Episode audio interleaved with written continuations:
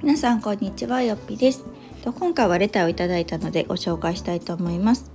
よっぴさんいつもラジオを聞いています。よっぴさんの考え方や働き方もものすごく好きなのですが私はよっぴさんちの夫婦関係にとても憧れます。長い間お付き合いをされ結婚してからも長い子供も持たれているのにどうしてそんなに仲がいいのでしょうか？是非コツがあれば教えてください。とのことです。ありがとうございます。私そんなに話してたかな？家族の話はしても夫の話をそんなにしてたかな？と思うんですけどありがとうございます。そう言っていただけたら光栄でございます。そうですね。えー、夫とはもうどれぐらいだろう？16年ぐらい。ずっと一緒にいて高校1年生からの付き合いなのでまあ人生のほんと半分ですよね。一緒にいるんですけども仲はまあいいと思います。昔からそうですね。なんか夫婦関係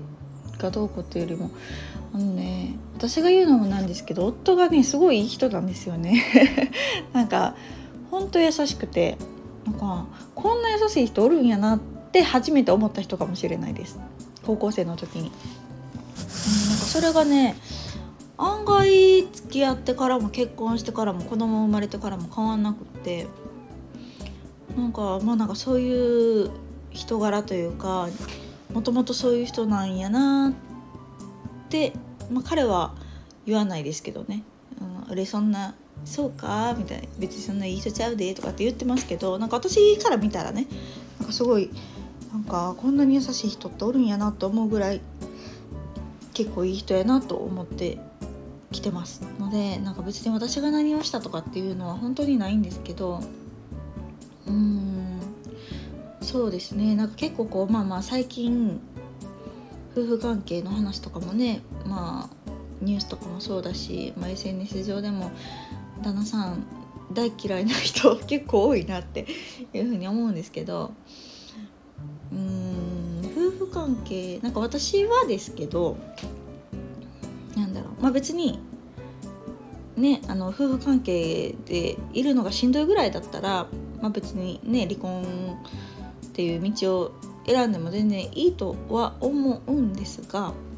でもこうベストではないじゃないですか。なんだろうベストは多分夫婦仲良くね生きていくことがきっとベストなんだと私は思ってるんですけど、まあ、別にそこをね無理して一緒におる必要はないですけど、まあ、仲がいいに越したことはないなと思っていてでそうそう私がなんか思うにはですよなんか結婚相手パートナーって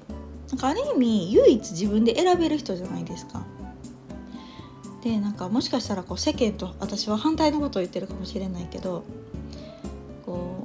自分の親とかね兄弟とかあと自分の子供とかなんかそういう関係のまあいわゆる家族ですよね。で選べないじゃないですか。親も選べないし兄弟も選べないし子供も選べないからなんかよく世間ではその血のつながりっていうところを強く言われると思うんですけど、まあ、別に私自身家族仲いいんですよ。親も兄弟も。ね子供も大好きだしなんかいいけどなんかそうじゃないパターンがあるのもある意味理解ができるというかなんかやっぱり人によっては親と会わないとか兄弟と会わないとかはたまたもしかしたら自分が産んだかもしれないけど自分の子供と会わないとかっていうパターンもなくはないと思うんですね。でもなんかそれはちょっと分かるというか分かるっていうか何て言うんだろう、まあ、そういうケースもあるやろうなっていうのはちょっと思ったりしますなんか親やから何が何でも気が合うかとかうんリスペクトできるかっていうとそうとは限らないと思っててねやっぱり自分の親だろうが自分の血のつながった兄弟だろうが合わんもんは合わんっていうなんかちょっとドライなところが、うん、ドライな認識はあるんですね。なので、まあ、なんかそういうのに悩んでる人とかの話を聞いた時にあ確かになんかそういうのあるやろうなっていうのはすごい理解ができるんだけれども、えっと、パートナーに関してはいや自分で選んでるやんっていうところがあってなんかやっぱりそこ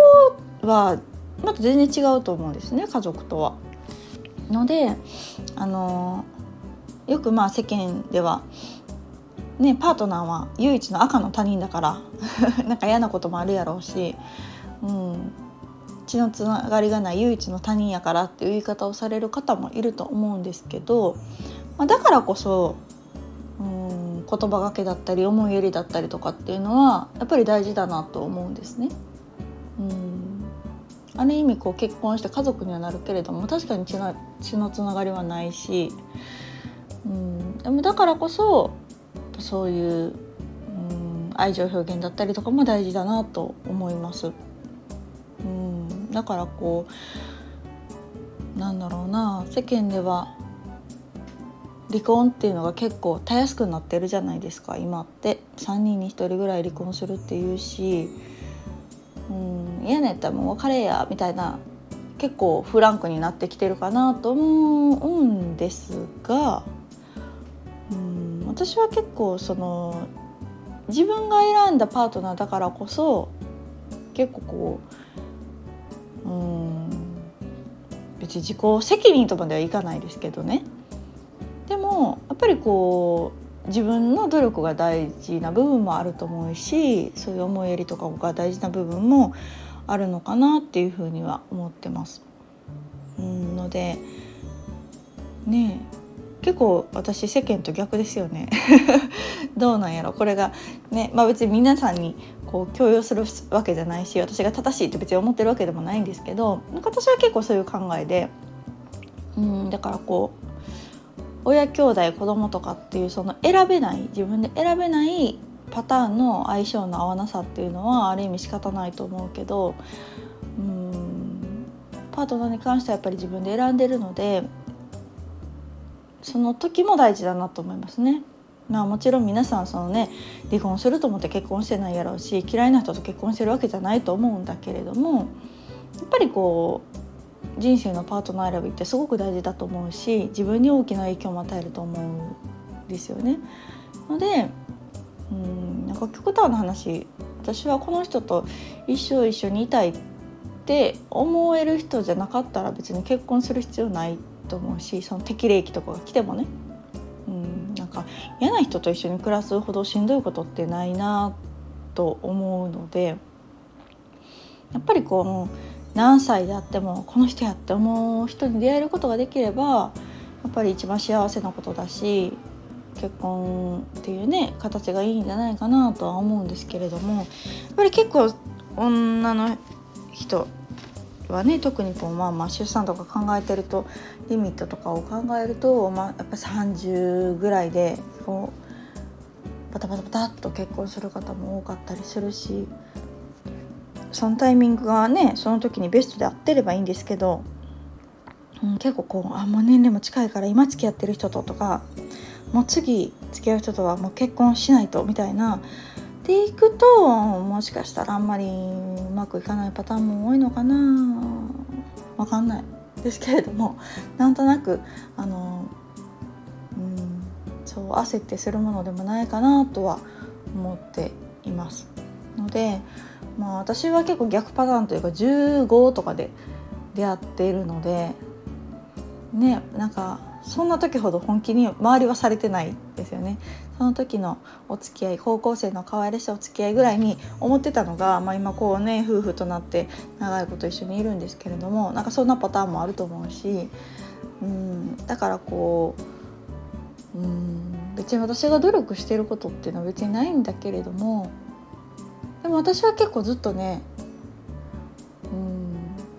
私が